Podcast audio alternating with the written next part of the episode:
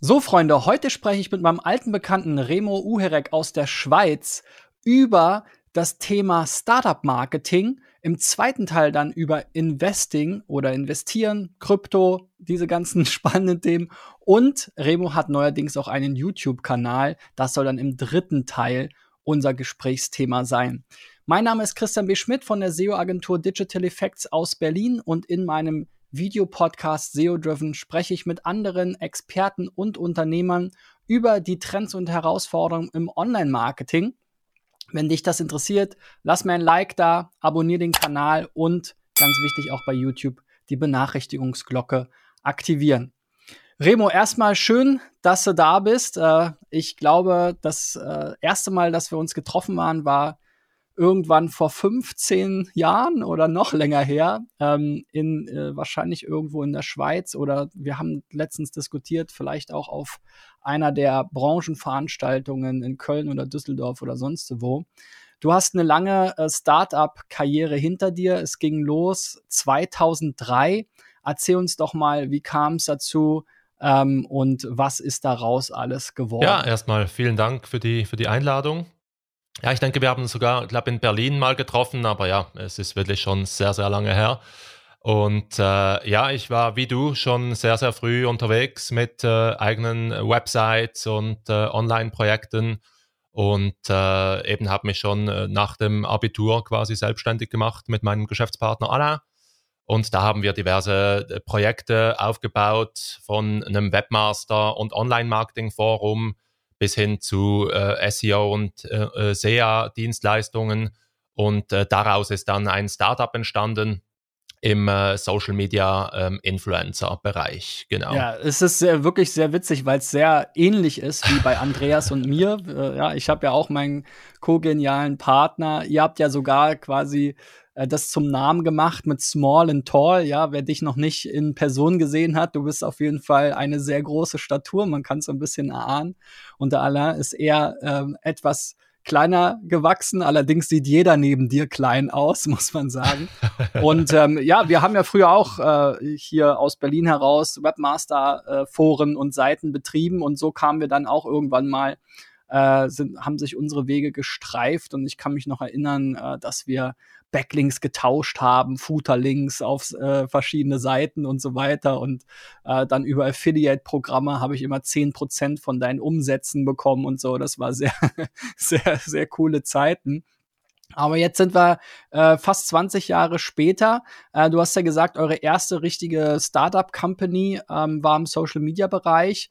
Den würde man heute natürlich sagen, ähm, allerdings Social Media 2006 ähm, äh, hieß ja quasi damals noch Blog-Marketing. Erzähl doch mal, was habt ihr mit Trigami gemacht? Wie ist das entstanden und was habt ihr daraus gelernt vor allem? Ja, ganz genau. Also damals äh, gab Social Media Marketing oder Social Media noch gar nicht den, Be den Begriff. Ähm, das lief alles noch so unter Web 2.0. Blogs waren gerade super groß. Ähm, und ich habe auch quasi als Hobbyprojekt meinen eigenen Blog gestartet im 2006 und habe dort relativ schnell gespürt, wie stark Blogs halt auch äh, SEO-technisch ranken und, und wie stark die äh, einen Einfluss haben können.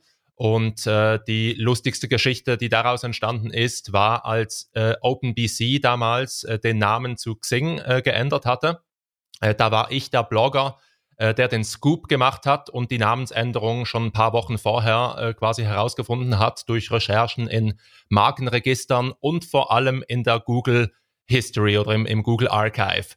Äh, da habe ich es dann bewiesen ähm, und das gab dann so einen kleinen äh, so einen kleinen Aufschrei in der Blogosphäre und dann hatte ich meine 15 Minuten of, of Fame und da habe ich einfach gespürt, wie stark Blogs äh, wirklich sein können und, und äh, unsere Idee damals war einfach, wir bauen ein, ein Netzwerk von, von Bloggern und bieten die an Werbetreibende an als Werbekanal äh, und äh, haben damals äh, das Format der Sponsored Posts ähm, äh, quasi pioniert äh, äh, hier in, in, im deutschsprachigen Raum. Das heißt, wir waren mit die Ersten, die quasi redaktionelle Inhalte quasi bezahlt, bezahlterweise auf Blogs gebracht haben und äh, haben da äh, eben 10.000 äh, Blogs äh, äh, quasi in einem Netzwerk zusammenfassen können und damit allerlei äh, Werbetreibenden zusammengearbeitet, von McDonald's über Disney, über Startup-Companies und, und alles. Also wir waren da quasi zur richtigen Zeit am, am richtigen Ort, fast vielleicht ein paar Jahre zu früh, wenn man es jetzt rückblickend anschaut, weil wir uns damals eben, wie gesagt, voll auf Blogs konzentriert haben. Das heißt, Instagram gab es noch nicht, Facebook war noch super klein, Twitter kam gerade auf. Aber wir blieben dann auf der, auf der Bloggerschiene und äh, ritten dann diese Social-Media-Welle, bis, äh, bis wir uns eben zusammengeschlossen haben mit einem mit einem größeren Konkurrenten, der es auf der Verkaufsseite, auf der Umsatzseite besser gemacht hat wie wir, weil wir selber, wir kamen aus dem Online-Marketing, eher aus der Blogger-Seite. Wir wussten nicht genau, wie man eine, äh, quasi eine, eine, Werbeagentur richtig führt und, und hier Umsätze im, im großen Stil reinholt. Äh, das, das haben unsere äh, äh, dann äh, zukünftigen Kollegen viel, viel besser gemacht aus Frankreich. Und dann haben wir uns mit denen zusammengeschlossen und, und quasi ein großes Ganzes dann, dann gebaut, europaweit. Ja, sehr cool. Äh, in der Zeit äh, muss ich auch immer dran denken an Ted Murphy und äh, Paper Post aus den USA. Die hatten so eine coole YouTube-Gründerserie. das zu YouTube kommen wir dann im dritten Teil, aber ähm, sehr, sehr cool. Also es waren auf jeden Fall wilde Zeiten. Da gab es ja auch dann viel ähm, Diskussion über Kennzeichnung und wie muss die Kennzeichnung dann stattfinden. Auch immer bis heute noch ein SEO-Thema und natürlich auch ein rechtliches Thema. Ich äh, habe auch mal eine Kampagne gemacht. Ich glaube, das war für Black Socks oder sowas. Also so ein, so ein Socken. Genau. Ähm, Sockenanbieter oder so ein Sockenabo oder sowas war das in der Art. Ja, ähm, kann ich mich auch noch erinnern. In der, zu der Zeit habe ich auch noch geblockt. Ähm, also sehr, sehr spannend. Heute würde man ja dazu eigentlich Influencer-Marketing sagen. Ähm, und äh, du bist ja quasi auch so ein bisschen in dem Bereich, äh, tauchst du ja jetzt wieder ein durch deinen äh, YouTube-Channel. Äh, was würdest du sagen nach deiner Beobachtung, was hat sich da am stärksten verändert zum damaligen Blog? Also damals war es wirklich, das, das war super klein und ich hätte jetzt rückblickend nie gedacht, wie, wie groß das äh, Thema werden würde mit, mit Instagram, mit, mit Facebook, mit YouTube und so weiter. Also das nahm jetzt wirklich Dimensionen an, die ich mir damals gar nicht vorstellen konnte. Und eben, wir haben auch komplett den Facebook-Zug verpasst. Wir hätten da früh aufspringen können und, und all die äh, lustigen Wenn und Wenn und Abers. Aber ähm, eben, wir, wir wollten uns wirklich fokussieren auf Blogs, auch aus äh, SEO-Sicht, weil wir da wirklich nachhaltigen Traffic eigentlich verkaufen konnten unseren Werbekunden Unsere, unser Hauptargument war quasi einmal bezahlen und dann quasi jahrelang äh, Traffic bekommen im besten Fall. Und das hat auch sehr oft äh, sehr gut funktioniert. Und eben wie du gesagt hast, äh, Kennzeichnung war immer ein Riesenthema. Und ich denke, da waren wir auch Vorreiter, weil wir es nie quasi versteckt haben, sondern wir haben proaktiv immer gekennzeichnet. Und das war dann letztlich auch unser quasi äh, äh, Viral Loop, ähm, den wir dann uns aufgebaut haben, weil jede Kampagne wurde dann verlinkt mit unserer Website, gebrandet mit uns. Das heißt, wurde immer als, als Trigami ähm, Post oder als, als Trigami Review äh, gekennzeichnet. Und äh, rückblickend muss ich sagen, wenn ich, wenn ich einen Punkt nennen müsste, warum wir erfolgreich waren, dann war es genau das, weil jede Kampagne, jede Werbekampagne war gleichzeitig Werbung für uns. Äh, somit konnten wir immer genug Leads generieren für unser Sales-Team und, und das hat wirklich äh, extrem gut funktioniert. Also wenn äh, eben jemand ein Startup baut, dann kann ich immer empfehlen, überlegt euch, äh, wo könnt ihr irgendwie eine Viralität einbauen. Das macht euch das Leben extrem viel einfacher. Ja, der berühmte Growth Hack sozusagen. Ne? Ähm, und äh, dann seid ihr dem Thema so ein bisschen ähm, treu geblieben, indem ihr dann mit äh, Teats äh, oder du bei Teats mit Native Video Advertising ähm, im Prinzip noch mal eine etwas andere Route, aber so diese, dieser Übergang zwischen Blog-Marketing und äh, Influencer-Marketing und Native Advertising hatten wir auch beim Marcel Hollerbach, der mal aus seinem Link-Spam-Netzwerk quasi dann auch eine Native Advertising-Plattform gemacht hat. Ähm, wie kam es dazu? Was war da der, ja, was war da die Story? Ja, also das äh, kam durch den Zusammenschluss äh, zustande. Eben wir schlossen uns diesem äh, europaweiten Netzwerk, das sich dann in Tietz umbenannte, ähm, äh, schlossen wir uns zusammen und äh, äh, die haben dann eben verschiedene Geschäftsmodelle ausprobiert, haben auch gestartet mit eher Influencer-Marketing, so wie wir, ähm, haben dann diverse Geschäftsmodelle ausprobiert und sind dann auf diesem Tietz-Modell gelandet, äh, dass sie als Outstream Native Outstream Advertising äh, quasi äh, erfunden oder, oder gebrandet haben. Und man sieht es einfach bei diesen ähm, äh, bekannten Publikationen, wenn man, wenn man einfach durch den Content durchscrollt auf dem, auf dem Handy, dann poppt in der Mitte so ein Video auf, ähm, zuerst leise und wenn man dann äh, klickt, dann, dann kommt der Ton. Und dieses Format hat quasi Tietz erfunden. Diese Technologie ähm, hat man sich eingekauft und äh, die ganze Company dann ähm, auf, auf dieses Modell geschiftet, weil, weil es einfach am, am zukunftsträchtigsten war. Und äh, die ganze Influencer-Geschichte tritt dann in den Hintergrund. Aber das war dann auch die Zeit, wo Alain und ich gemerkt haben, ähm, wir ähm, eben quasi mit unseren Skills, äh, wir passen dann einfach nicht mehr wirklich so gut äh, operativ rein. Und das andere Problem war, die Company hat sich mit etwa zehn anderen Firmen zusammengeschlossen. Das heißt, von etwa 100 Mitarbeitern waren gefühlt 50 irgendwie äh, Co-Founder und, und Manager. Äh, das heißt, es war klar, dass es irgendwie eine, eine Konsolidierung äh, geben muss und, und wir haben das gespürt und, und haben das auch proaktiv angeboten, weil wir waren dann auch ein bisschen ausgebrannt durch, durch äh, fünf, sechs Jahre Startup und haben dann angeboten, dass wir, äh, dass wir dann quasi operativ ausscheiden und seither äh, wurde dann Tietz vom, äh, vom, vom Team, äh, das, das uns dann äh, eben nachgefolgt ist, äh, quasi aufgebaut und, und groß gemacht. Und mittlerweile ist es eine riesige Company, über 700 Mitarbeiter, äh, über 20 Büros weltweit, also wirklich ein Riesending. Und äh, wurde auch gekauft von einer äh, von Altis, von, von einer großen, äh, von einer großen Holdinggesellschaft.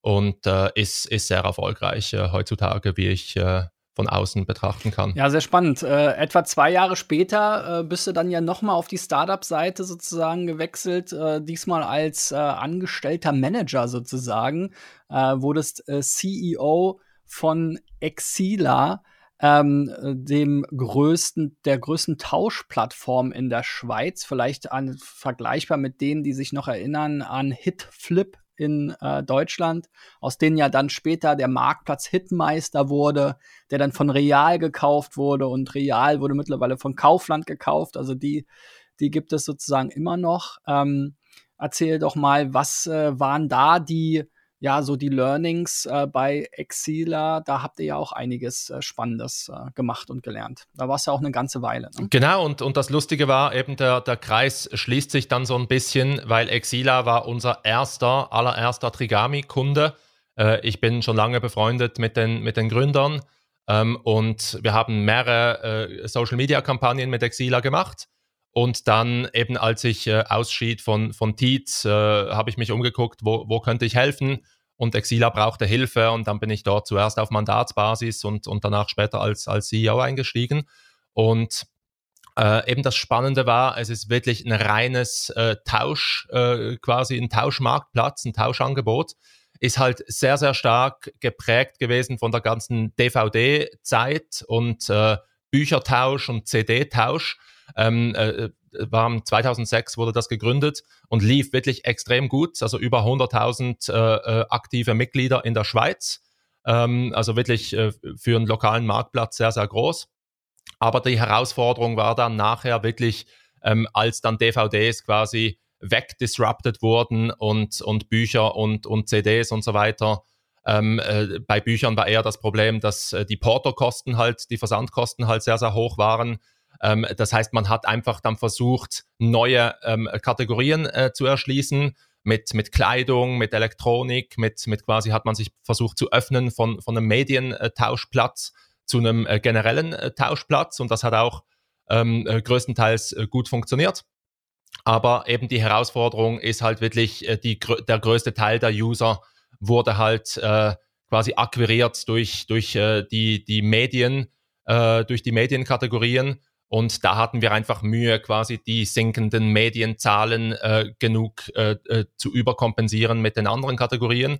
Und äh, das war dort die, die größte Herausforderung. Und, und was ich dort reingebracht habe, wir haben äh, zum Beispiel äh, Native Apps entwickelt für, für iOS und Android. Das hat einen sehr guten Boost gegeben und, und einfach generelle Optimierungen des, des Modells vorgenommen. Äh, und äh, eben, das gibt es bis heute noch, äh, ist, ist jetzt äh, 15 Jahre alt und, und äh, funktioniert immer noch sehr, sehr gut. Aber irgendwann eben habe ich gemerkt, ähm, es funktioniert zwar auf diesem Niveau, wo es ist, aber es ist sehr, sehr schwierig, quasi das nochmal zu verdoppeln oder nochmals zu verdreifachen.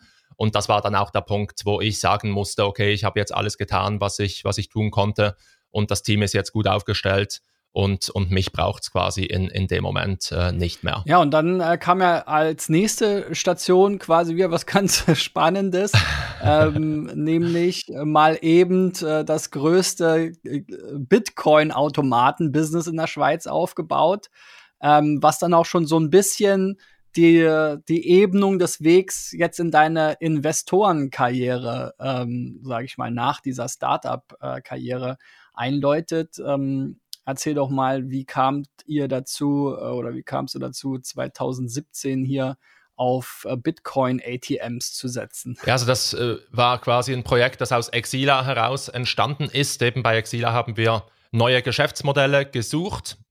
Ähm, lustigerweise oder paradoxerweise ähm, ist Exila auch äh, Finanzmarkt reguliert, also ist, ist Teil einer, muss Teil einer Selbstregulierungsorganisation sein und ist äh, eben mit Hauptsitz im, im Zug, äh, in Zug, also im Crypto Valley der, der Schweiz. Und dann eben ging es nicht lange, als, als der ganzen, als der ganze Krypto-Hype losging, äh, dass wir dann natürlich auch geschaut haben, was, was gäbe es da vielleicht? Wäre das allenfalls eine potenzielle, äh, eine potenzielle Geschäftsidee für Exila? Und dann haben wir ein Joint Venture gefunden, zusammen mit Bitcoin Swiss und einem anderen Partner, äh, wo wir äh, dann aus Bitcoin Swiss heraus dieses äh, bestehende Netzwerk von, von Bitcoin ATMs, also von Geldautomaten quasi übernehmen konnten, ausgründen konnten. Und dort war ich aber nicht lange. Äh, dort habe ich das Kernteam äh, aufgebaut und, äh, und bin dann und, und, und habe es dann quasi auch die, äh, die Verantwortung dem neuen CEO übertragen. Aber es war wirklich eine super spannende Zeit, weil Krypto war halt äh, extrem Hype äh, damals im 2017. Es war richtig wilder Westen und es war extrem herausfordernd, aber auch sehr, sehr spannend, das, das mit aufzubauen. Aber äh, eben auf persönlicher Ebene habe ich dann gemerkt, das ist mir einfach zu viel, das ist mir zu stressig. Hier quasi neben äh, CEO-Job bei Exila noch ein äh, äh zweites äh, quasi Krypto-Startup aufzubauen und äh, eben dann äh, habe ich mich darauf beschränkt, quasi das Team äh, zu rekrutieren und, und äh, habe dann die operative Führung dann schnell abgegeben. Wir äh, wollen jetzt im zweiten Teil mal äh, eintauchen. Wir haben ja schon zum Abschluss des ersten Teils äh, besprochen, wie du sozusagen in die Kryptoszene eingetaucht bist und eine der sozusagen der größten ähm, Bitcoin-Geldautomaten-Netzwerke in der Schweiz gegründet hast. Ähm, heute ähm, hast du dich ja so ein bisschen aus diesem ganzen äh, Startup-Trubel zurückgezogen. Kannst ja auch gleich nochmal sagen, ähm, so den Stress und so weiter hattest du ja schon mal ein bisschen angedeutet.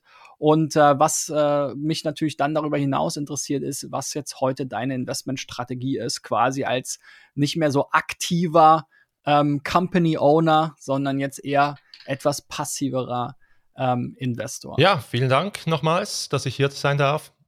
Ja, also es war wirklich äh, die, die Krypto- äh, im 2017 war, war crazy. Also vorher ähm, habe ich mich nie mit, mit Krypto auseinandergesetzt und eben dann parallel zu, zu Exila quasi noch, eine, äh, noch ein Krypto-Startup aufgebaut. Äh, war schon ziemlich, äh, ziemlich crazy und ziemlich anstrengend, auch auf persönlicher Ebene.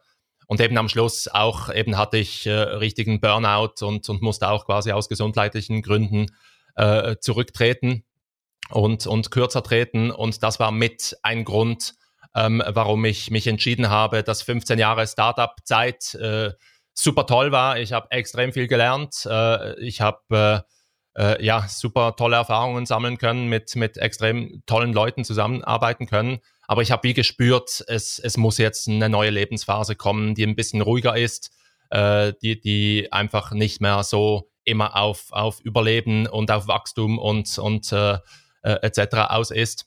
Und, und dann habe ich mich eben entschieden, quasi ähm, äh, auch mit dem Verkauf meines, meines Startups, äh, das dann auch glücklicherweise im, im 2017, 2018 äh, dann äh, über die Bühne ging, ähm, äh, eben äh, konnte ich mich dann äh, quasi äh, zurückziehen und mir quasi ein neues Leben aufbauen als, als Investor. Und das ist eigentlich mein Hauptbetätigungsfeld heutzutage neben meinen Hobbyprojekten, äh, meinem YouTube-Kanal und, und so weiter. Und investierst du immer noch in Krypto oder hat sich das Ganze mittlerweile ein bisschen ausgelutscht? Ja, also man muss es natürlich relativieren. Also ich äh, eben, wie gesagt, ich bin im 2017 äh, quasi zum ersten Mal richtig bisschen stärker eingetaucht. Aber ich, ich trade per quasi per Überzeugung nicht. Ähm, und äh, eben bin eigentlich schon immer eher auf Aktien fokussiert gewesen. Das heißt, ich habe sehr viel über Warren Buffett gelernt, über die alte Value Investing Schule. Das ist eigentlich so mein philosophisches äh, Grundgedankengut. Und deswegen habe ich auch den allergrößten Teil äh, äh meines Vermögens logischerweise auch in, in äh, Aktien drin, in, in Wachstumsaktien und, und anderen Aktien. Ähm, und Krypto ist natürlich ein ganz, ganz kleiner Teil, äh, de, den ich auch beigemischt habe. Aber eben, wenn man so spät einsteigt, äh, natürlich äh, im Nachhinein ähm, hätte man am liebsten viel mehr investiert. Aber ich, ich bin happy mit meiner Allokation. Ich denke, Krypto ist sicher eine gute Chance für, für vielleicht junge Leute, die wirklich noch gar kein Vermögen haben oder wirklich auch ein bisschen mehr vielleicht auch riskieren möchten oder riskieren wollen. Ich denke, es bietet sicher riesige Chancen, wenn man sich richtig reinfuchst und, und äh, dann auch die nötige Zeit investiert, weil es ist so schnelllebig, da muss man richtig, richtig eintauchen. Und äh, ich persönlich äh, sehe das eher so ein bisschen auf der, auf der großen Ebene. Also ich äh, bin äh, eben investiert bisschen in, in Bitcoin, logischerweise in die, in die großen äh, Cryptocurrencies, einfach als ganz, ganz kleine Beimischung und der allergrößte Teil in, in klassischen, langweiligen Aktien und, und Wachstumsaktien und, und damit schlafe ich eigentlich äh, sehr, sehr gut. Jetzt hast du uns ja schon so ein bisschen erzählt, Warren Buffett und die Lehre des Value Investings. Ähm, ich kann mir vorstellen, äh, oder zumindest so ging es mir immer, ich steige jetzt auch ja, so langsam da so ein bisschen ein, ja, ähm, um äh, auch so ein bisschen äh, wegzukommen von dem, äh, von sozusagen dem Bündel Investment in meiner eigenen Firma. Ähm, aber mit vielen dieser Themen konnte ich lange nichts anfangen, bis ich mal äh, mir äh, deinen Kurs da äh, gekauft habe. Bist ja jetzt quasi auch ähm, so Personal Finance Coach in Anführungszeichen. Ähm, und das ist ja auch Thema deines YouTube-Kanals, über den wir dann im dritten Teil noch sprechen. Was kannst du uns denn so für äh, Grundbasiswissen mitgeben? Ähm, was steckt hinter dieser Philosophie? Ähm, Value Investment und äh, was mich auch immer besonders interessiert, was sind diese berühmten 100 Banger? Ja, also es ist äh, wirklich eine, eine super, spannende, äh, super spannender Themenbereich. Also grundsätzlich geht es darum, beim Investieren ähm, geht es darum, dass man heute Geld quasi ähm, einzahlt, um in der Zukunft eine höhere Kaufkraft zu haben. Das ist eigentlich die Grundprämisse, äh, sonst, sonst würde man nicht investieren. Und äh, die Idee des Value Investings ist einfach, dass man ähm, einen Wert sieht in einer Firma. Zum Beispiel, ich sehe einen großen Wert in Tesla ich sehe, dass Tesla sehr, sehr viel mehr wert sein könnte in fünf, in zehn oder in 15 Jahren. Und äh, eben äh, verglichen mit diesem potenziellen Wert ist der heutige Wert logischerweise ähm, unterbewertet, weil es noch nicht auf diesem zukünftigen Wert ist. Und, und das sind eben die Chancen, die äh, intelligentes Investieren äh, bieten, ähm, weil wenn man sich wirklich auskennt und sich äh, äh, eben wirklich vorstellen kann, wie eine Firma aussehen könnte in, in 10 bis 15 Jahren und äh, das entsprechend auch modelliert und, und äh, entsprechend konservativ gewichtet, also nicht gleich mit 100 Prozent des Kapitals, sondern logischerweise auch mit einer gewissen Diversifikation, ähm, dann bietet das einfach sehr, sehr asymmetrische Chancen. Das heißt, man kann zwar schon 100 Prozent seines Einsatzes verlieren, aber man kann halt äh, eben potenziell verzehnfachen oder verzwanzigfachen oder bis zu verhundertfachen eines Investments. Und äh, eben das ist der Titel eines äh, äh, bekannten Buches, äh, 100 Baggers. Und äh, äh, das ist eigentlich im Moment meine Hauptinvestmentphilosophie. Äh, da geht es eigentlich darum, dass man sich beteiligt an Unternehmen, die vornehmlich Gründer geführt sind. Ähm, äh, ja, das ist mir sehr sympathisch, weil ich halt selber Gründer war und ich, äh, und ich diese Firmen äh, sehr, sehr viel besser verstehe, als wenn es einfach Management geführt ist. Ich war schon kurze Zeit Manager, aber nicht auf dieser Ebene und mir ist es einfach sympathischer, wenn ich mich an, an gründergeführten Unternehmen beteiligen kann und wirklich mit Unternehmen, die einen sehr, sehr langen Runway haben, die sehr, sehr lange noch weitermachen können in ihrem Kerngeschäft, die noch eben potenziell 10, 20 Jahre noch weiter wachsen können.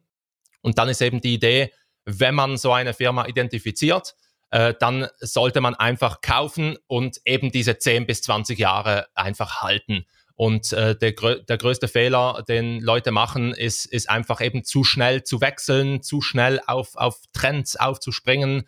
Wenn mal eine Firma sich äh, zwei, drei Jahre an der Börse nicht bewegt, äh, dann ist es quasi ein Misserfolg und dann sucht man was Neues. Und eben dieses Buch hat mich eigentlich gelehrt, dass es wirklich funktioniert, wenn man die richtigen äh, 10, 15 Firmen oder so identifiziert, ähm, die dann einfach kaufen und wirklich einfach 10, 15 Jahre lang liegen, liegen lassen.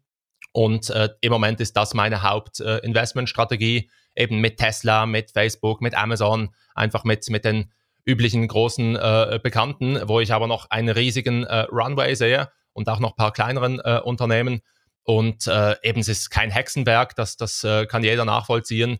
Und für mich, äh, für mich stimmt das absolut und ich bin absolut überzeugt, dass, äh, dass ich äh, sehr, sehr gute Renditen äh, einfahren werde. Natürlich äh, äh, nicht die weltbesten Renditen. Ich äh, verspreche mir auch nicht äh, irgendwie der äh, beste Investor ever oder so zu sein, aber ich denke, dass ich wirklich solide Renditen erwirtschaften kann und, und dass mein äh, Kapital quasi für mich, äh, für mich arbeiten kann. Das ist, das ist das Ziel. Und eben die andere Seite äh, dieser ganzen Geschichte ist, eben so ein bisschen dieses FIRE-Movement, Financial Independence, Retire Early. Das ist auch was, was mich immer schon sehr, sehr fasziniert hat. Und dort geht es einfach darum, dass man eben sich immer fragt, quasi, wie könnte man seine Lebenshaltungskosten reduzieren, wie kann man seine Sparquote maximieren. Und wenn man das eben vernünftig macht, dann äh, kann man auch mit, mit einem mittelmäßigen Gehalt äh, kann man eigentlich in 10 bis 15 Jahren so weit kommen, dass man eigentlich schon von seinen Investments theoretisch leben könnte. Und da gibt es Blogger in diesem Bereich, die das vorleben äh, mit Excel-Sheets und so weiter. Äh, da möchte ich gar nicht so tief, äh, so tief einsteigen selber, aber mich interessiert einfach von der Grundphilosophie her, dass man sich eben aufs Essentielle äh, fokussiert, dass man sich nicht in einen Materialismus ein gibt oder sich einfach versklavt durch einen gewissen Materialismus. Oh, ich will jetzt ein größeres Haus, ich will jetzt äh, das, das nächstbeste Auto etc. Ich denke, die neue Millennials-Generation äh, und, und, und äh, neuere Generationen, ich denke, die ticken ganz anders. Die möchten nicht mehr so viel besitzen, die möchten eher die Sachen nutzen. Ähm, und äh, ich denke, das ist auch eine Riesenchance für diese Generation, um eben ihre Sparquote zu maximieren und sich dann eben Freiheit zu kaufen. Also letztendlich geht es darum, Warum soll man sich für diese Themen interessieren oder warum macht es Sinn? Für mich ist eigentlich der Hauptmotivationsgrund, ich wollte mir schon immer Freiheit kaufen. Das war der Grund, warum ich Unternehmer wollte, äh, werden wollte. Ich wollte nie 15-Stunden-Tage arbeiten und ein Unternehmen nach dem anderen gründen, sondern ich wollte einfach mal was Sinnvolles machen, was, was richtig äh, äh, quasi äh, eben einen Nutzen hat für die Gesellschaft, wo, wo ich auch einen gewissen Return habe und wo ich mir dann quasi mit diesem er erwirtschafteten Kapital auch eine gewisse Freiheit kaufen kann, sei es nun äh, Teilzeit zu arbeiten oder eben komplett, äh, komplett auszusteigen. Also ich denke, jeder sollte sich halt einfach fragen, eben was, äh, was will man im Leben und für gewisse Leute stimmt's, wenn man 100% angestellt ist und die sind happy, den normalen Karriereweg einzuschlagen. Da spricht absolut nichts dagegen, dann sollen die absolut auf ihrem Weg weitergehen. Aber ich äh, habe halt immer was anderes gesucht und, äh, und habe mich deswegen mit diesen Themen schon sehr, sehr früh, schon während meiner Startup-Zeit eigentlich schon intensiv ja, auseinandergesetzt. Ja. Ich glaube, äh, es gibt so ganz einfache Bauernregeln, ne? so wie beim Abnehmen, wenn man äh, sozusagen äh, weniger ausgibt, als man verdient, ist schon mal die erste gute Grundlage. Und gerade diese Live-Upgrades sind natürlich ein Riesenproblem. Also, dass, dass man auch als Mensch immer wieder so programmiert ist, dass man sich auch selbst belohnen will. Ne? Neuer Job, ah, ich verdiene jetzt ein bisschen mehr, hole ich mir ein neues Auto und äh, solche Geschichten. Ähm, da muss man natürlich immer ein bisschen aufpassen, ähm, wie, man, wie man da sozusagen mit äh, umgeht. Ähm, Genau, und auf der anderen Seite bist du aber ja auch, äh, äh, wenn wir gleich zum YouTube-Kanal kommen, äh, auch relativ tief in den Themen drin. Ne? Also ich bin da überall noch so an der Oberfläche. Ne? Es gibt auch so ein paar Aktien, die ich mir dann jetzt mal zugelegt habe. Ja, äh, bei Tesla hoffe ich auch noch auf die Prognose, dass sich das mal wieder verbessert. Ähm, da habe ich jetzt bisher eher Geld verloren, aber wie gesagt, das ist ja nicht zum nicht zum Verkaufen gemacht. Ähm, Aber äh, du bist ja jetzt zum Beispiel auch im Kryptobereich, um da nochmal zurückzukommen, ähm, ganz aktiv, äh, auch auf dem YouTube-Channel äh, solche Themen zu entdecken, wie dieses äh, DeFi, äh, ähm, Cake DeFi zum Beispiel als Plattform, wo man dann äh, Staking betreiben kann und dann im Endeffekt wieder äh, entlohnt wird in den entsprechenden Coins. Äh, für mich ist das immer ja, es gibt da so viel da draußen, ja, vom, vom, äh, vom Mining jetzt übers äh, äh, Staking, dann gibt's ganz viele, ja, auch so Scams halt, gerade auch wieder im Social Media Bereich. Ähm, erzähl uns doch mal, wie bist du darauf gekommen und warum denkst du, äh, dass das äh, eine gute Sache ist, die man, mit der man tatsächlich auch Geld verdienen kann? Also für mich, ich, ich sehe es so ein bisschen können wir dann äh, im, im, dritten Teil darüber sprechen äh, beim YouTube-Kanal. Aber ich sehe es einfach so ein bisschen als eine kleine Nische, die ich gefunden habe, eben dieses äh, Cake DeFi und dieses Staking quasi so ein bisschen äh, äh, zu dokumentieren, äh, sehe ich einfach so als, als Nische auch meines, meines YouTube-Kanals. Aber wenn man jetzt vom, vom Gesamtinvestment sich das anschaut, dann ist es wirklich nur ein, ein wirklich relativ geringer Bruchteil, den ich da investiert habe. Äh, schon signifikant, weil, weil ich auch wirklich dran glaube, dass das funktionieren kann, aber halt wirklich nur so viel, wie ich auch wirklich bereit bin zu verlieren, äh, auch 100 Prozent. Und, und ich finde eben, äh, es ist für mich ein Weg, äh, dieses Thema zu lernen, weil ich habe jetzt eben ein paar Jahre Kryptopause gemacht und, und dieses ganze DeFi-Thema ist natürlich schon sehr, sehr, sehr spannend, ähm, weil ich wirklich überzeugt bin, dass äh, ja diese ganze Technologie wirklich einiges äh, auswirken wird und äh, mit Cake, Cake DeFi, es ist wirklich ein sehr, sehr einfacher Dienst, äh, den, man, den man nutzen kann, wo man technisch auch nicht äh, so stark quasi äh, eintauchen muss, äh, äh, wo man dann quasi eben einen Dienstleister hat, der für einen dieses ganze Staking und Liquidity Mining und so weiter einem hilft, das zu betreiben. Ähm, einem auch Exports gibt für die ganze Steuererklärungssache, weil das ist dann auch ein, ein Riesenthema, dass die meisten Leute ähm, äh, eben teilweise unterschätzen. Äh, die ganze Versteuerung dieser Sachen äh, kann dann wirklich auch sehr, sehr mühsam werden, da, wenn man es wenn eben selber macht auf der, auf der Blockchain. Das heißt, auch das ist der Grund, warum ich einen Dienstleister nutze, um, um hier die sauberen Exports und so weiter zu haben. Und was mich dort einfach fasziniert hat, ist eben, es ist eine neue Blockchain, die, die DeFi-Chain und äh, eben, dass man mit diesem Staking quasi auf dem Papier irgendwie 80 Prozent oder über 80 Prozent Rendite quasi im Jahr äh, erwirtschaften kann, ähm, äh, klang natürlich extrem spannend für mich ähm, und, und äh, ist immer noch extrem spannend. Das heißt, ich konnte mit knapp einem Investment von 46.000 äh, Dollar, so quasi 2.000 bis 3.000 Dollar äh, Cashflow pro Monat im Moment generieren, was eigentlich äh, fantastisch ist. Aber eben äh, mit diesem äh, Prozess habe ich dann wirklich gelernt, auf was es dann äh, wirklich drauf ankommt. Und äh, wirklich, es ist nichts risikofrei im, im Leben. Ähm, eben es tönt natürlich, äh, es klingt natürlich extrem verlockend, wenn man einfach äh, 80 Prozent Rendite pro Jahr erwirtschaften kann. Aber die, das, der größte Risikofaktor natürlich neben dem, dass man eben einem Dienstleister vertrauen muss, wenn man einen Dienstleister nutzt, ist logischerweise, dass man halt eigentlich eine Wette eingeht auf diesen quasi noch unbekannten Coin, oder? Und wenn, wenn jetzt äh, der DFI-Coin extrem gut performt, dann wird es extrem gut laufen. Und wenn jetzt dieser DFI-Coin von 3 Dollar auf 1 Dollar runtergeht, dann macht das natürlich die ganzen Cashflows äh, dann natürlich platt und, und man geht natürlich ins Minus äh, mit dem Gesamtinvestment. Äh, das heißt, ähm, eben es sieht von eben von außen halt immer sehr, sehr verlockend aus, wenn man äh, quasi mit diesen Cashflow-Zahlen sich das einfach mal im Kopf äh, quasi äh, zurechtlegt. Aber das größte Risiko ist wirklich der darunter liegende Coin und das muss man sich wirklich bewusst sein. Und das zweite Risiko ist halt einfach, dass, die, dass der Cashflow halt wirklich nur vor Steuer ist. Das heißt, man muss wirklich den Cashflow nach Steuer quasi, das ist eigentlich der echte Cashflow. Und da ist natürlich jedes Land komplett anders. Schweiz sind wir noch relativ gut aufgestellt. Ich glaube, ich habe gehört, Deutschland ist schon einiges schwieriger, was die Besteuerung äh, angeht von, von Staking und Co. Ich denke, das müsste man sich wirklich sehr, sehr gut anschauen, wenn man da aktiv ist. Aber für mich, wie gesagt, ist es, ist es ein, ein Lernexperiment.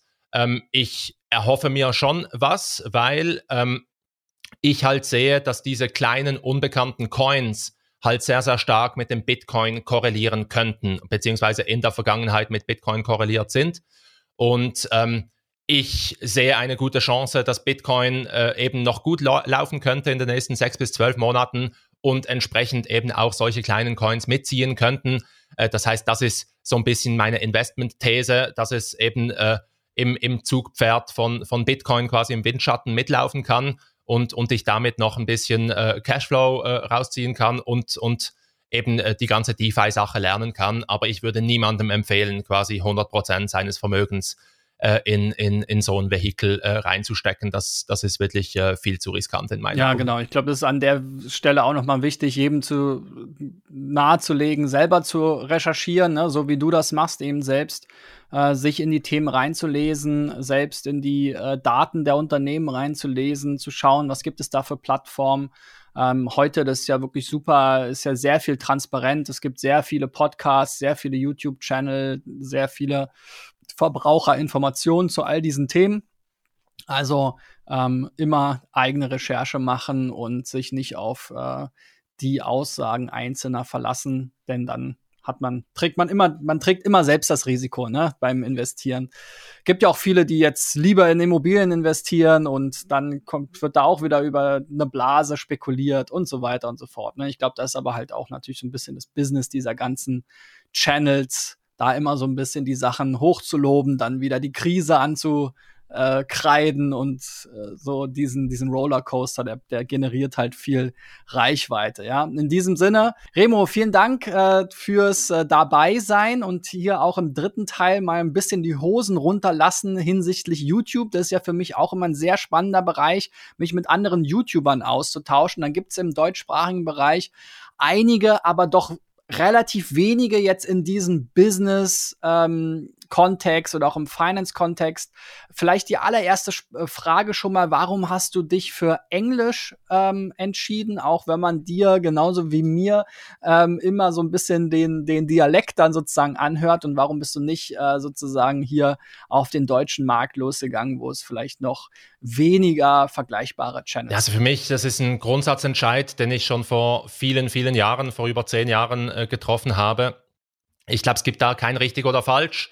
Es gibt eher lokal denkende Menschen und es gibt eher global denkende Menschen und ich gehöre eher zu den global denkenden Menschen. Ähm, ich fühle mich irgendwie eingeengt, wenn ich, wenn ich das auf Deutsch machen müsste, weil ich halt viele Freunde habe, die nur Englisch sprechen oder eben nicht Deutsch können.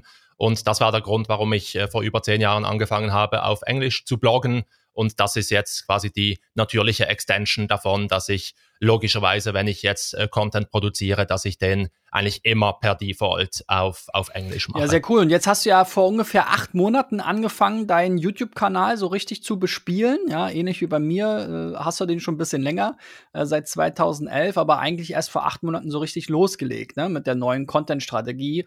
Ähm, erzähl doch mal, wie kam es dazu? Warum hast du gesagt, jetzt starte ich doch auch noch mal in YouTube durch? Da ist ja auch immer die Frage, macht es noch Sinn? Ist YouTube nicht schon too crowded? Gerade jetzt im englischsprachigen Bereich, ja, gerade auch im Finance-Bereich, da gibt's ja große Channels in den USA, Graham Stephan fällt mir da ein oder Meet Kevin oder diese ganze Clique da aus Las Vegas, die da in den USA massiv abräumen mit ihrem Content. War das so ein bisschen die Inspiration zu sagen, okay, äh, ich probiere das auch mal, vielleicht ein bisschen mit einem anderen Ansatz als, als Schweizer sozusagen, der aber global denkt. Ähm, genau, erzähl doch mal deine Beweggründe warum du YouTube gestartet hast. Ja, also als allererstes, ich finde, es ist nie zu spät, etwas zu starten. Es gibt dieses berühmte Sprichwort, äh, der beste Zeitpunkt war vor langem oder vor einer langen Zeit und der zweitbeste Zeitpunkt ist jetzt.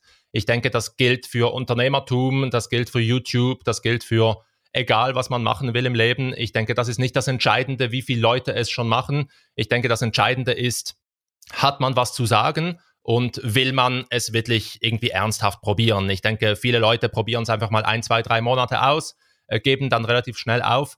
Ähm, ich denke, eben dies äh, ist jetzt nicht unbedingt den Weg, den ich einschlagen wollte, sondern wenn ich was mache, dann versuche ich es immer mit einem Fünfjahreshorizont zu sehen, äh, wirklich so Gary V-mäßig richtig ähm, einfach mal äh, zu investieren und, und nicht zu früh auf die Zahlen zu schauen. Und eben warum habe ich gestartet? Das war eigentlich ein völliger äh, spontan, eine völlige Spontanaktion. Äh, ich, ich hatte letztes Jahr eben meine ersten Erfahrungen mit einem Videoprodukt, äh, als ich meinen äh, äh, Personal Finance Online-Kurs äh, quasi erstellt habe, ähm, äh, habe ich meine ersten Videoerfahrungen gemacht und ich mag das Format. Aber danach ähm, eben habe ich einfach gesehen, im, vor allem im Bereich Tesla, ähm, weil ich ein riesiger äh, Tesla-Shareholder und, und Fan bin, habe ich einfach gesehen, dass es noch extrem viel Aufklärungsbedarf gibt und es gibt noch extrem viel ähm, äh, Nichtwissen und schlechtes Wissen und Vorurteile und Vorbehalte. Und äh, da äh, eben kam mir ein Video äh, äh, quasi ähm, über den Schirm, ähm, auf das ich reagieren musste. Es, es war einfach wirklich ein, ein Müssen. Ähm, und dann habe ich mein erstes Reaktionsvideo quasi äh, produziert. Ähm, ich wollte es eigentlich ursprünglich bei dem einen Video belassen, aber das Video hat dann 500 Views generiert, völlig überraschend. Ähm, und das hat mich dann bestärkt, wirklich äh, äh, das dann ernsthaft zu machen und ein bis zwei Videos äh, pro Woche äh, zu produzieren. Und eben äh, die Grundidee war zuerst wirklich sehr, sehr spezifisch auf diesem Tesla-Thema zu bleiben. Ähm, weil ich denke, es ist wirklich wichtig, auch im YouTube-Bereich oder generell im, im Content-Creation-Bereich, ähm, dass man gewisse Wachstumshebel ähm, äh, identifizieren kann, an, an die man sich andocken kann, eben Growth Hacks. Und für mich war es eben diese Tesla-Community, weil ich auch auf Twitter schon sehr, sehr stark in dieser Community äh, engagiert war ähm, und habe dann eben begonnen, äh, sehr intensiv auf äh, Elon Musks äh, Tweets äh, zu, zu äh, antworten und so weiter, auch um meine Videos zu promoten und habe dann tatsächlich auch einige Likes und Antworten von, von Elon Musk erhalten äh, das dann äh, immer wieder mal 1000 zusätzliche Views und so weiter gebracht hat. Äh, das heißt, das war so der, der erste Startschuss für, für den Kanal. Und über die Zeit, logischerweise, das war schon immer der Plan, äh, wollte ich es einfach als persönlichen Kanal branden, schon sehr, sehr stark im Personal Finance Bereich, aber ich möchte im Prinzip einfach über alle Themen sprechen, die mich persönlich jetzt gerade irgendwie interessieren und, und äh, äh, wo ich was zu sagen habe. Und, und deswegen habe ich es jetzt ein bisschen äh, breiter aufgestellt, eben ein äh, bisschen mehr jetzt auch im Kryptobereich, äh, Cake DeFi als, als zweite Nische entdeckt und einfach generell so ein bisschen als Vlog und, und Dokumentationskanal für, für allerlei meiner, meiner äh, Projekte und Ansichten, die ich habe. Ja, wir haben hier äh, schon öfter mal so am Rande über Clubhouse gesprochen. Auch bei deiner Story äh, spielt äh, das eine Rolle. Denn, äh, ja, wer es nicht weiß, Clubhouse war ja mal so eine sehr, sehr gehypte äh, Audioplattform, wo sich Leute live unterhalten konnten. Ähm, das war so im Frühjahr ähm, das Jahr, ja, im Frühjahr jetzt diesen Jahres ein großer, großer Hype ähm, der dann aber auch wieder so ein bisschen abgeflacht ist. Aber zu der Zeit war zum Beispiel auch Elon Musk dort relativ aktiv und ähm, hat dort spannende, ähm, ja, Talkrunden eigentlich mitgemacht und ähm, ja, das war so eins dieser Formate, ne, der Supercuts, äh, dass du dann angefangen hast, solche Gespräche mitzuschneiden und äh, sozusagen auf die Essenz zu schneiden oder die ganzen Pausen oder uninteressante Sachen rauszustellen, so dass man diesen Content letzten Endes auch auf YouTube ähm, äh, ja, konsumieren konnte. Jetzt hast du, äh, ich glaube, mittlerweile fast 50 äh, Videos veröffentlicht. Ähm, wenn ich mir hier so die erfolgreichsten Videos anschaue, dann ist es jetzt ganz aktuell äh, eines dieser Cake DeFi Videos. Aber das meiste davon sehe ich hier immer den lächelnden Elon Musk. Ähm, die Strategie ähm, ist relativ gut aufgegangen, oder? Äh, erzähl doch mal, was waren da so, wie hat sich das so entwickelt? Du hast ja eben schon gesagt, so ein bisschen mit den Tweets und so weiter. Ähm, jetzt bist du ein bisschen davon abgekommen. Aber was sind so die Learnings aus den ersten 50 Videos? Ja, es ist wirklich, äh, genau, ich, ich habe wirklich diesen Wachstumshebel aktiv gesucht und, und dann auch eben durch diesen glücklichen Zufall diese Supercuts äh, entdeckt als, als Nische, die es äh, in diesem äh, in diesem Format noch nicht gab. Also es gibt schon Supercuts, wo quasi ein Event auf fünf Minuten oder auf zehn Minuten heruntergeschnitten wird.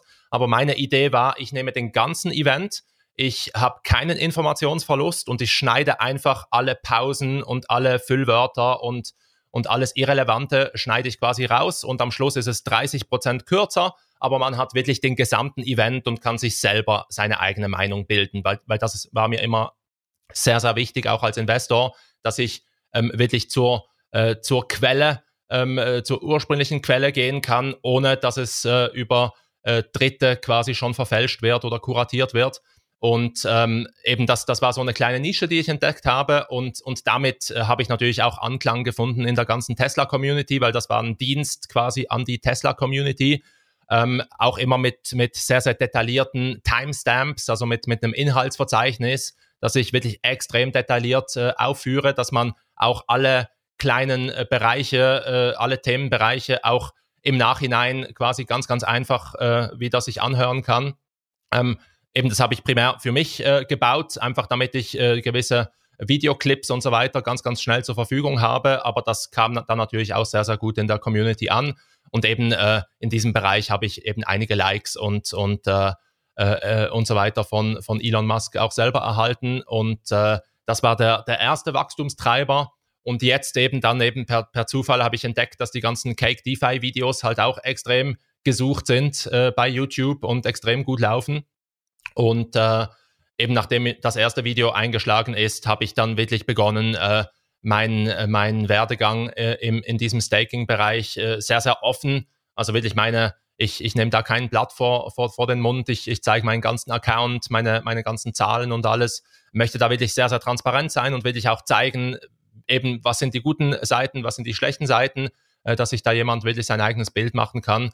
Und, und das kommt auch sehr, sehr gut an. Das sind so eigentlich meine zwei Hauptwachstumstreiber äh, im Moment. Und die anderen Videos äh, mache ich dann einfach quasi nach, nach Lust und Laune, ähm, wenn, ich, äh, wenn ich ein tolles Thema habe oder, oder was zu sagen habe. Also das kann ich eigentlich wirklich empfehlen, weil von alleine kommt man wirklich heutzutage, oder zumindest habe ich das bis jetzt nicht geschafft, von alleine kommt man wirklich nicht auf Views. Das heißt, was ich zu Beginn äh, sehr, sehr stark gemacht habe oder was ich äh, auch jetzt immer noch mache. Ich habe eine ganze Checkliste, quasi eine Distribution-Checkliste, ähm, wo, die ich nach jedem Publish äh, quasi abarbeite. Und da ist zum Beispiel drauf, eben bei Reddit äh, posten, äh, bei äh, passenden YouTube-Videos quasi als Kommentar, bei passenden Tweets äh, kommentieren, ähm, die Leute auch per E-Mail, äh, Leute, die ich erwähne, direkt per E-Mail oder LinkedIn und, und so weiter anschreiben. Das hat auch äh, lustigerweise sehr, sehr gut funktioniert, wenn man eben jemanden erwähnt. Äh, das heißt, man muss wirklich auch aktiv eine, eine äh, Distribution-Strategie fahren, sonst äh, kommt man meines Erachtens nicht auf einen, auf einen grünen Zweig.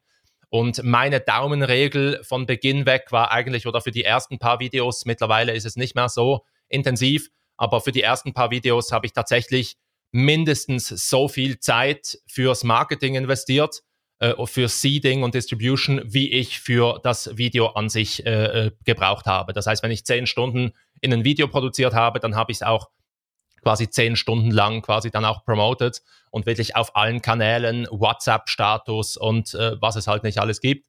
Ähm, und, und das hat dann wirklich auch so quasi diesen kleinen Schneeball dann ins Rollen gebracht und mittlerweile bekomme ich auch organische Views, aber ähm, ich muss immer noch, äh, ich muss immer noch extremes Marketing betreiben. Wenn ich kein Marketing betreibe, habe ich mit jetzt 1300 äh, Abonnenten, komme ich vielleicht auf 100, 150, 200 Views organisch, wenn ich gar nichts mache. Und äh, wenn ich es halt äh, äh, eben intelligent äh, verteile, dann, dann komme ich auf 500 bis, bis 1500. Das ist so circa der, der Schnitt im Moment äh, bei meinen Videos und da bin ich eigentlich schon, schon sehr, sehr happy mhm. damit. Jetzt hast du schon den ersten Milestone sozusagen angesprochen, die 1000 Abonnenten, die hast du jetzt nach sechs oder sieben Monaten geknackt. Das ist ja auch ein wichtiger Milestone bei YouTube. Ähm, äh, erzähl doch mal, wie war das? Äh, und hast du da richtig sozusagen auch äh, strategisch versucht hinzuarbeiten und dann so lange ein gewisses Thema sozusagen auch äh, zu verfolgen, wie du da weitere Abonnenten gewinnst? Oder Ah, ja, weil dieses Abon Abonnieren bei YouTube äh, kommt ja auch so langsam ein bisschen aus der aus der Fashion, ne? Also man kriegt ja im Prinzip über die Startseite da immer wieder Sachen vorgeschlagen und man muss im Prinzip eigentlich gar nicht mehr abonnieren, wenn man immer die gleichen Videos guckt, kriegt man immer wieder welche von diesen Creatoren oder zu diesen Themen vorgeschlagen. Ähm, wie ist es dir gelungen, hier tatsächlich auch diese Abonnements recht schnell hochzubekommen, um diese Tausender-Grenze äh, zu durchschlagen. Ja, also ich muss wirklich sagen, es ist wirklich, es, es klingt immer, ja, 1000 ist, ist ja nichts, oder? Aber es ist wirklich harte, harte Arbeit, äh, auf die 1000 äh, Abonnenten zu kommen. Also da habe ich wirklich alle Register gezogen, eben von auf jeden Elon Musk-Tweet antworten bis hin zu eben Clubhouse hast du vorhin angesprochen. Ich habe eine Zeit lang, wo das der Hype war, äh, habe ich Invites äh, quasi auf Twitter ausgeschrieben und immer und immer jeden, äh, dem ich einen Invite gegeben habe, habe ich gebeten, hey, ich habe einen YouTube-Kanal, ich versuche auf 1000 Abonnenten zu kommen, bitte als kleine Gegenleistung äh, äh, abonnieren doch meinen Kanal. Da habe ich vielleicht, keine Ahnung, 30 oder 50 äh, Abos auf diese Weise äh, bekommen können. Also ich habe wirklich auf allen Ebenen versucht, äh, irgendwie auf diese 1000 äh, zu kommen, weil das halt einfach wirklich so ein nicht nur psychologischer Meilenstein, aber halt auch wirklich ein Monetarisierungsmeilenstein ist, ähm, weil man sich eben erst ab, ab 1000 Abonnenten und 4000 äh, Stunden Watchtime quasi monetarisieren lassen kann. Also es war mir eigentlich schon wichtig, das ernsthaft zu machen. Ähm, ich hatte natürlich auch einen Vorteil, weil ich äh, schon Blogger bin, schon sehr lange, schon sehr lange auf Twitter unterwegs. Ich habe auch einen eigenen Newsletter mit fast 2000 Abonnenten. Das heißt, all diese Kanäle habe ich natürlich auch bespielt und das hat natürlich geholfen, die ersten vielleicht 100, 150 äh, Abonnenten zu bekommen. Aber nachher war es wirklich quasi von Video zu Video muss man sich quasi hocharbeiten. Und es ist wirklich eine Fleißarbeit. Also wenn man nichts hochlädt, dann äh, kommen keine Views, sonst kommt keine Abos. Und wenn man hochlädt, manchmal ähm, ja, ist das Video halt tot, aber immer wieder ähm, poppt ein Video auf, äh, generiert 500 bis 1000 Views und dann schafft man wieder 5 oder 10 oder 20 äh, Abos zu bekommen. Ähm, und ich habe auch experimentiert, eben wie motiviert man quasi Viewer dazu, um, um zu abonnieren. Und im Moment die, die beste Methode, die ich eigentlich gefunden habe, sind so äh, fünf Minuten, ab, äh, fünf Sekunden Abspann, Abspänne äh, die ich, äh, also ein 5 Sekunden Abspann, der sehr, sehr musikalisch hinterlegt ist, also wirklich so quasi cheerful äh, 5 Sekunden ähm, äh, das Video auslaufen lassen und dort hat sehr, sehr stark auf, auf Subscribe quasi zu pushen. Ähm, vorher aber eben möglichst kein Outro zu machen, weil wenn man vorher schon 30 Sekunden mit dem Outro beginnt, äh, dann schalten die meisten äh, dort wahrscheinlich schon ab. Das heißt eigentlich, der Sweet Spot im Moment ist eigentlich schon direkt in den Content zu starten, ohne großes Intro, direkt ähm, quasi ähm, mit dem Content aufzuhören und dann noch die fünf Sekunden anzuhängen. Ich denke, das könnte eine gute Methode sein heutzutage, um zumindest die Leute, die das Video bis zum Schluss schauen, ähm, eben um die Wahrscheinlichkeit zu maximieren, dass die dann wirklich abonnieren. Aber ähm, was ich auch äh, gemacht habe, ich denke, das bringt auch ein bisschen was, dass man unter jedes Video einen Pinned Comment äh, setzt, wo man dann auch äh, äh, die Leute quasi motiviert, hey, wenn du mehr solcher Videos sehen möchtest, dann, dann lass mir doch ein Abo da und so weiter. Ich denke, wenn man das äh, eben konsequent macht bei jedem Video, denke ich, hat sicher auch was gebracht. Ist halt immer schwierig, dann das zu messen, weil äh, ja, man weiß dann letztendlich nicht, woher die Abos dann wirklich kamen. Aber es war wirklich getrieben durch die Videos. Also wenn es einen Nenner, einen gemeinsamen Nenner gibt, dann ist es wirklich, ähm, also während dieser Zeit habe ich dann zeitweise zwei Videos pro Woche hochgeladen und ich denke, wo ich wirklich zwei Videos pro Woche hochgeladen habe, dann hatte ich wirklich ein gewisses Momentum und wo ich nur ein Video pro Woche oder vielleicht nur ein Video pro zwei Wochen in, in einer gewissen Zeit lang hochgeladen habe, hat extrem schnell abgeflaut. Also es ist wirklich, man muss da dranbleiben, wenn man das ernsthaft angehen will und am besten mehr als ein Video pro, pro Woche hochladen. Jetzt hast du ja schon äh, die Monetarisierung angesprochen, die ja bei YouTube mit diesem Milestone 1000 Subscriber und der zusätzlichen Bedingung eben entsprechend viele oder entsprechend genug Watchtime zu haben, also Abspielzeit der eigenen Videos ähm, verbunden ist. Ähm, und du hast auch kürzlich ein Video veröffentlicht, wie du äh, 1000 Dollar pro Monat mit äh, 1000 äh, Subscribern machst. Ähm, erzähl doch mal, das kann ja nicht alles über äh, YouTube-Ads kommen. Ähm, du hattest ja schon Cake DeFi erwähnt. Ich glaube, die die Thematik hängt damit äh, zusammen, ne? weil für Clubhouse gab es leider zwar diese, nur diese Invites, aber kein, kein Partnerprogramm. Ganz genau, ganz genau. Also eben, äh, ich bin da immer am Experimentieren, was auch Monetarisierungsstrategien angeht. Äh, zu Beginn habe ich begonnen, meinen Kurs quasi zu bewerben, meinen Personal Finance Kurs äh, das hat nur bedingt äh, gut funktioniert, weil äh, realistischerweise habe ich einfach noch zu wenig Reichweite. Ich denke, da müsste man vielleicht schon 50.000, 100.000 Abos haben, dass man da wirklich auch Kurse im größeren Stil verkaufen kann. Ähm, ich verlinke die Kurse natürlich immer noch ähm, in, in der Beschreibung, aber da kommt jetzt nicht extrem viel dabei rüber. Die Werbeeinnahmen sind auch super spannend. Also da habe ich circa ein, ein RPM von, von circa, also eine, einen Umsatz pro 1000 Views äh, von circa ungefähr 10 Dollar. Ähm, ich denke, das ist so in etwa äh, im, im Durchschnitt, was, was äh, die Personal Finance Nische äh, an, anbelangt.